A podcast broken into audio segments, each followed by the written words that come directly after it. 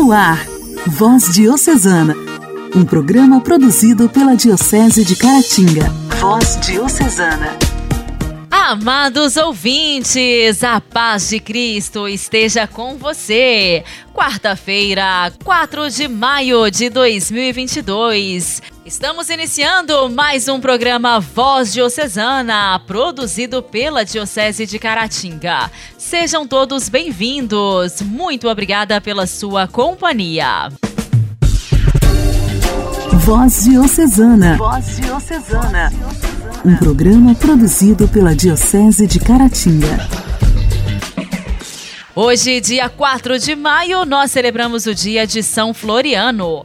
Pertenceu a um grupo de militares que servia ao Império Romano. O imperador era Diocleciano, que, influenciado por um genro, passou a ter um grande preconceito e ódio ao cristianismo, a ponto de estabelecer um edito onde dizia que a palavra de Deus escrita devia ser queimada e os cristãos, quando identificados, precisavam oferecer sacrifícios aos deuses em sinal de adoração. Muitos optavam por testemunhar Jesus até o último instante, a renunciar sua fé no Cristo. Outros, para salvar a própria pele, abandonavam a igreja, Jesus e a comunidade. A opção de Floriano foi pelo amor a Cristo. A ordem do imperador chegou até ele e, em nome de 40 soldados cristãos, ele manifestou-se, denunciando toda aquela ignorância e injustiça. Aquilino, que devia defendê-los, pois comandava o pelotão, ao contrário, entregou todos aqueles militares. E aqueles soldados tiveram que optar pelo imperador ou por Cristo. Para servir a Cristo é preciso testemunhá-lo e a perseguição não demora a vir. Floriano teve uma corda amarrada ao seu pescoço e foi lançado ao rio para morrer afogado. E todos os outros soldados também foram martirizados. São Floriano, rogai por nós. A alegria do Evangelho. O Evangelho. O Evangelho. Oração, leitura e reflexão. Alegria do Evangelho.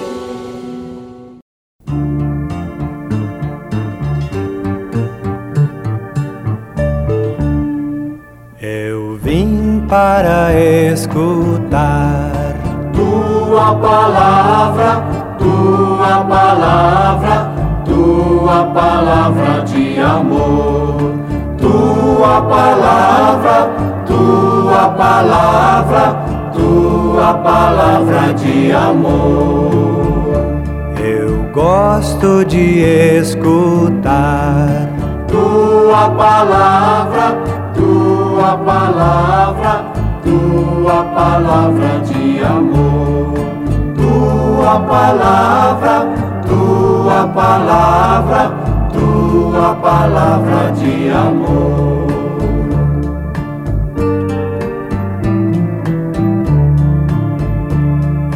quero entender melhor.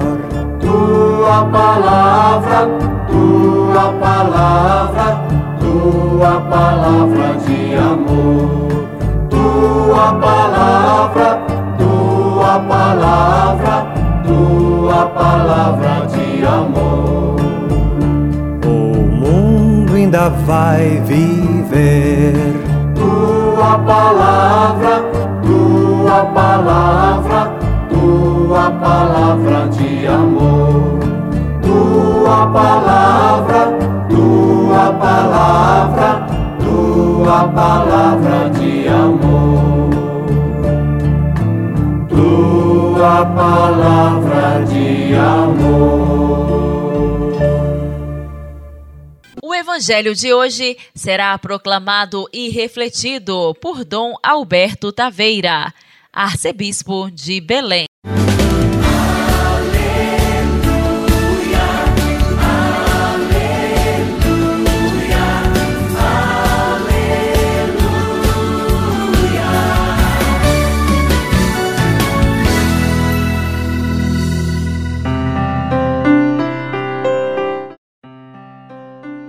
Naquele tempo disse Jesus à multidão: Eu sou o pão da vida.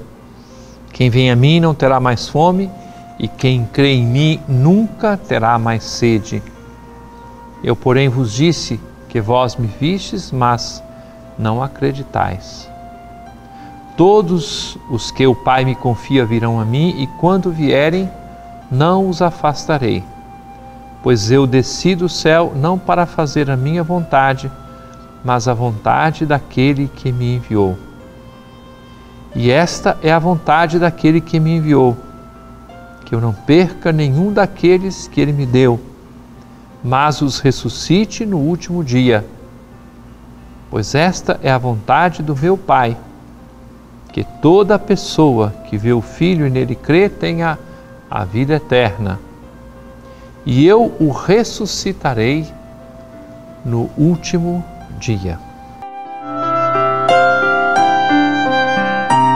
Caríssimo irmão, caríssima irmã, Deus não quer oferecer-nos pouca coisa. Deus quer oferecer-nos nada menos do que a vida eterna. A vida eterna não é somente uma questão de extensão. A vida eterna é uma qualidade de vida dada por Deus a todos nós desde já, agora. Ele nos dá essa vida plena. Para tanto, é necessário não resistir ao convite de Jesus, não resistir à sua graça. A certeza de que Ele tem como vontade do Pai do céu que todo que nele crê tenha a vida eterna e venha a ressuscitar no último dia. Todos os que nele acreditarem têm esta vocação de vida eterna. Aqueles que são confiados pelo Pai a Ele, Ele não quer que eles se afastem, quer que todos deles se aproximem. Nós queremos experimentar esta graça de nosso Senhor. Queremos fazer a experiência alegre da confiança nele. Como vamos viver essa palavra no dia de hoje? Alimentando em nós a certeza de que nós fazemos parte do plano de Deus. O seu plano de amor não nos afasta, antes nos envolve. Nós somos pessoas com as quais o próprio Senhor conta para vivermos no seu reino e no seu amor.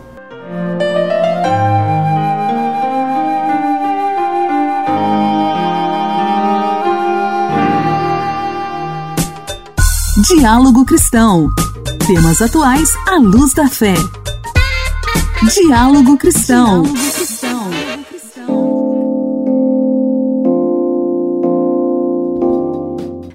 internet existem milhares de vídeos e passo a passo de como fazer compostagem em casa. O importante é que o resultado aparece e em três meses é possível ter adubo orgânico e enriquecer o solo das plantas. Essa semana é a semana da compostagem e vamos entender hoje, aqui no quadro Diálogo Cristão, como gerar adubo orgânico. Luana Hermes é sócia de uma empresa de gestão de resíduos sólidos que também realiza compostagens. Moradora de Brasília, ela conta que hoje a empresa faz coleta de materiais orgânicos de comércios e condomínios. Além disso, dentro de casa, o hábito fez com que ela revisse alguns consumos e aprendesse aos poucos a rotina de compostar. Quando eu estou já cozinhando, então as cascas, os talos, filtro de café, o guardanapo, o palito, o fósforo, tudo isso já vai pro meu baldinho. Sem saco, sem papel, sem nada, né? E do meu baldinho eu levo pra minha composteira. Então, uh, quando eu vejo que a matéria orgânica já não existe mais, já não identifica mais o que tem ali dentro, eu tenho alguns temperos, então eu também uso esse meu composto nos vasinhos de flores aqui em casa. Luana destaca que quem tem interesse em compostar em casa precisa aprender. Erros são comuns no início, mas depois que pega o jeito, funciona bem. Tem alguns cuidados que a gente tem que sim cuidar quando a gente faz a compostagem em casa. Tem que buscar um pouco de conhecimento, tem que ir atrás, tirar dúvidas, participar de algumas oficinas, né? Tem muita coisa online. O próprio Instituto de Cidade Brasil promove alguns momentos. A compostagem é feita com a utilização do resíduo orgânico. Para isso é preciso saber separar tudo que iria para o lixo: os recicláveis, os orgânicos que podem virar adubo e para o aterro devem ir somente os rejeitos, lixo hospitalar, de banheiro, fios dentais utilizados, máscaras usadas, por exemplo. Além da preservação ambiental, o transporte de resíduos é caro. Empresas que investem na compostagem, sobretudo alimentícias, conseguem adubar as plantações daquilo que comercializam e também reduzem os custos. O Instituto Lixo Zero, que promove a ideia de produzir o mínimo de lixo e o máximo de reaproveitamento, aposta em políticas públicas para incentivar a compostagem em empresas e nos lares. Paula Moleta, engenheira sanitarista e ambiental, cita um exemplo de incentivo municipal para quem decide reciclar as sobras orgânicas. Algumas cidades já trazem alguns benefícios que, para quem faz isso. Exemplo disso é Venâncio Aires, aqui no Rio Grande do Sul, que existe um IPTU mais verde. Eles incentivam, dando desconto né, no IPTU para quem faz essas práticas em casa. A partir do momento que eu deixo de encaminhar esse meu resíduo orgânico para uma coleta municipal, eu estou gerando benefício para a cidade, né? Eu, evitando custos. Algumas cidades brasileiras já têm política de incentivo à compostagem, seja com redução de impostos ou em parcerias com instituições como escolas agrícolas municipais. Igreja, Igreja em Ação. Formação, CNBB, notícias, Vaticano, diocese, não paróquia, a minha Igreja fé. em Ação. Igreja em Ação. Esta semana, aqui no quadro Igreja em Ação, estamos ouvindo um resumo de como foi a 59ª Assembleia Geral da CNBB e vamos continuar hoje.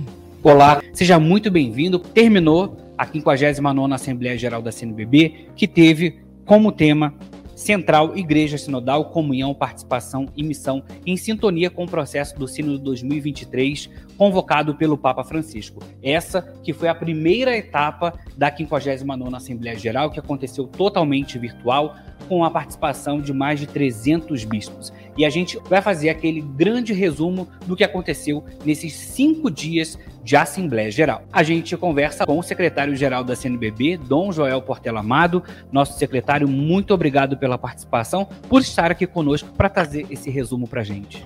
Obrigado, Bruno. Minha saudação a todos que nos acompanham. É uma, é uma Assembleia que acontece em duas etapas. Uh, o sistema que nós estamos acostumados é o de uma Assembleia em, cinco, em dez dias, com um fim de semana no meio. Pensa de agora até o final de agosto como um grande fim de semana, em que, estando lá em Aparecida, nós aproveitamos para arrumar alguns pequenos detalhes. Agora nós vamos ter um pouco mais de tempo para recolher tudo aquilo que a Assembleia Etapa Virtual tratou e tratou de muita coisa, adiantou muita coisa para chegarmos na etapa presencial vivenciando três grandes verbos que eu considero. Nós vamos, você lembrou bem, nós vamos votar aquilo que a atual legislação não permite ser votado virtualmente, só presencialmente, mas nós vamos conviver e como faz falta, e nós vamos rezar também. Vamos, como romeiros, à casa da Mãe Aparecida, agradecer por tudo aquilo que a graça de Deus fez em nós durante esse período tão difícil da pandemia.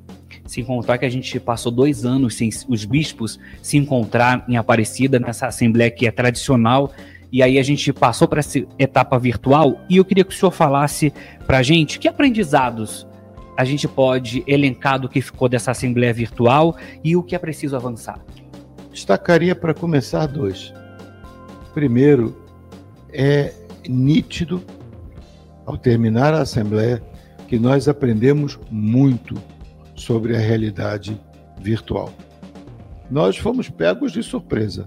O vento pegou, o vento da pandemia chegou e nos levou.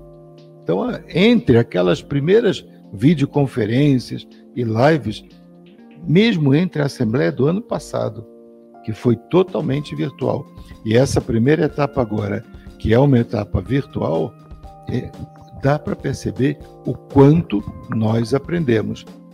Assuntos tratados com mais agilidade, maior participação das pessoas, alternância entre salas simultâneas e a grande sala reunindo os quase 360 participantes da Assembleia. São alguns sinais de quanto nós aprendemos no mundo virtual.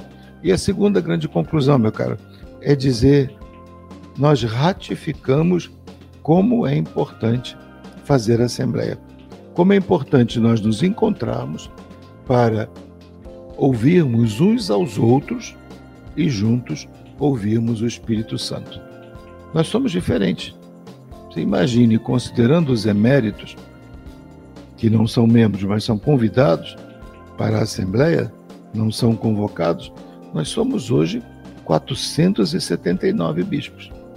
Então, é um exercício, até pelo número, é um exercício de escuta muito grande e de discernimento. E eu diria que essa Assembleia foi para nós, além dos mais ou menos 40 temas é, que foram abordados, foi transversalmente uma grande lição de como ser Assembleia, como viver a comunhão. A alegria do Evangelho. Evangelho. Evangelho. Oração, leitura e reflexão. Alegria do Evangelho.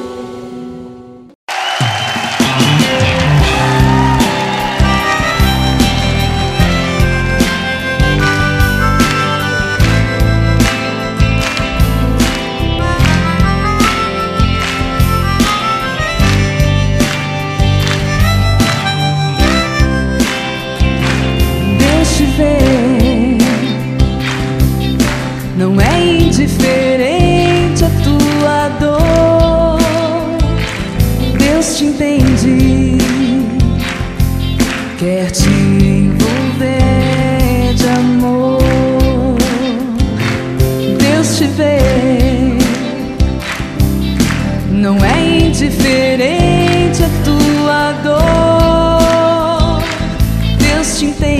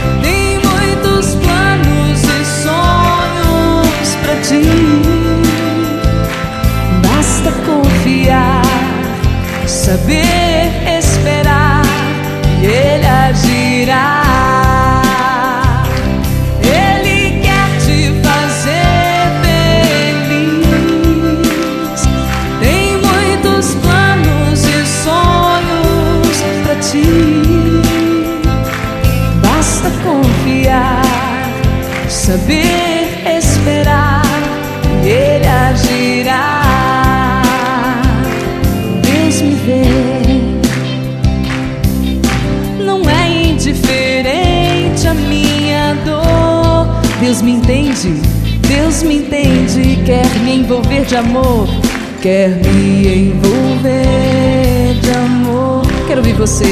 Deus me vê, Deus me vê. Não é indiferente a minha dor.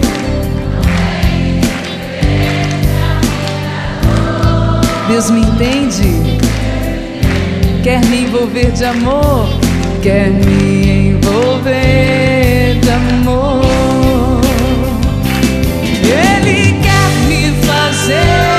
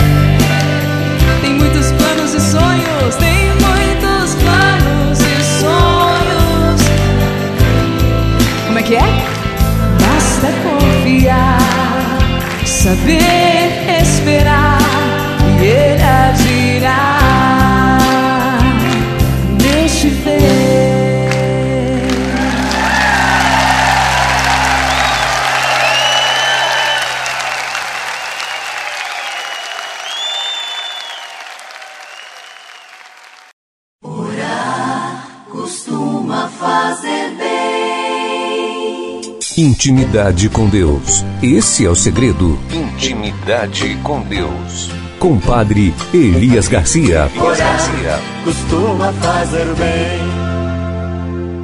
Olá, meus irmãos e minhas irmãs, nós vamos dar continuidade à nossa meditação para o nosso crescimento espiritual.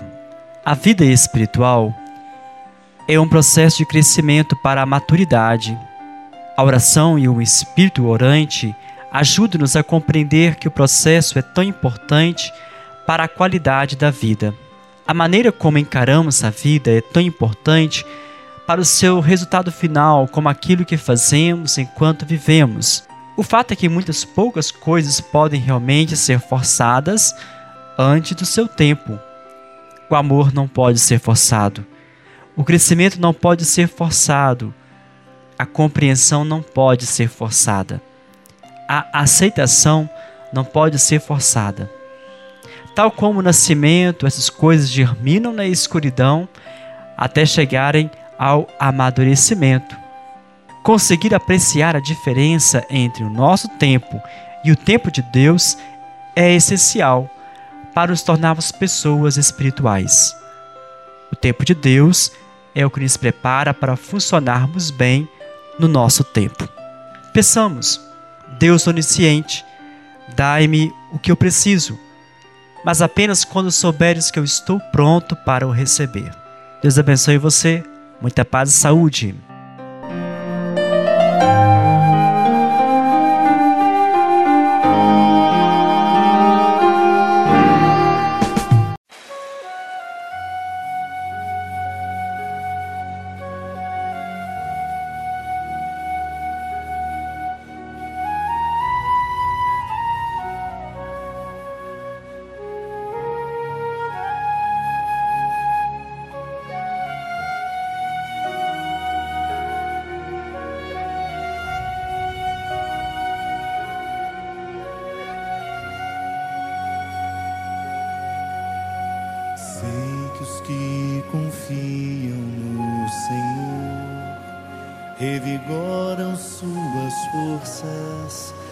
Suas forças se renovam.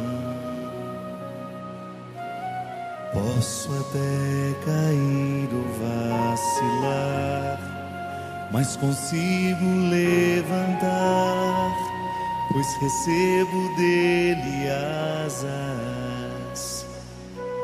E como águia, me preparo para voar. Eu posso ir muito além de onde estou. Vou nas asas do Senhor. O teu amor é o que me conduz. Posso voar e subir sem me cansar ir pra frente sem me fatigar. Vou com asas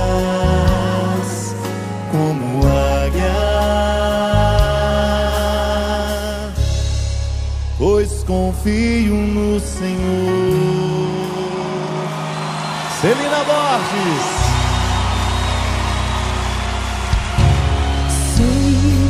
que os que confiam no Senhor revigoram suas forças, suas forças se renovam. Posso até cair consigo levantar, pois recebo E como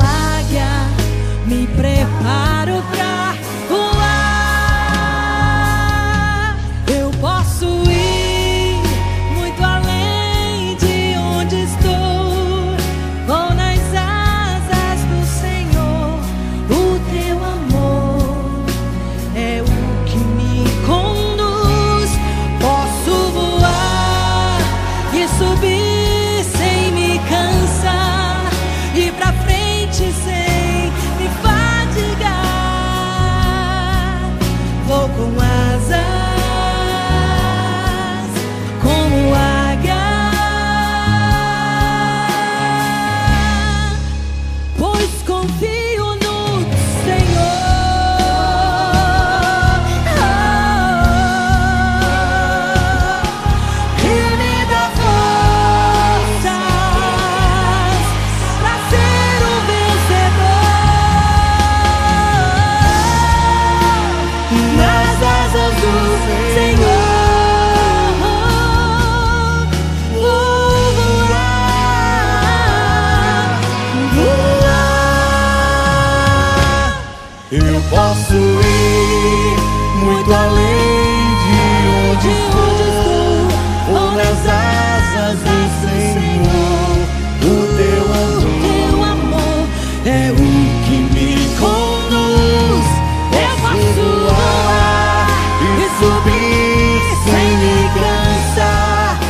pra frente sem me fatigar,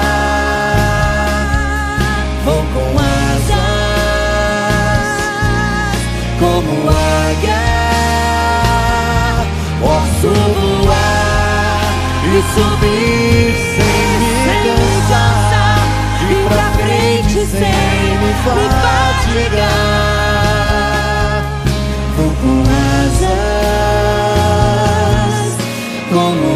yeah.